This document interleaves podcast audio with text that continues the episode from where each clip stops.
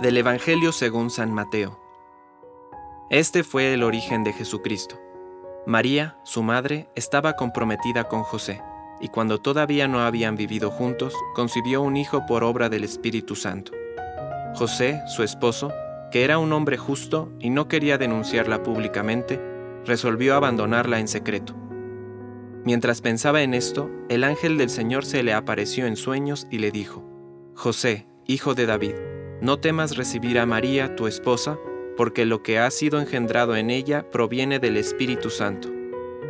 Ella dará a luz un hijo, a quien pondrás el nombre de Jesús, porque él salvará a su pueblo de todos sus pecados. Todo esto sucedió para que se cumpliera lo que el Señor había anunciado por el profeta. La Virgen concebirá y dará a luz un hijo a quien pondrán el nombre de Emanuel, que traducido significa Dios con nosotros. Al despertar, José hizo lo que el ángel del Señor le había ordenado. Llevó a María a su casa. Palabra de Dios. Compártelo. Viralicemos juntos el Evangelio. Permite que el Espíritu Santo encienda tu corazón.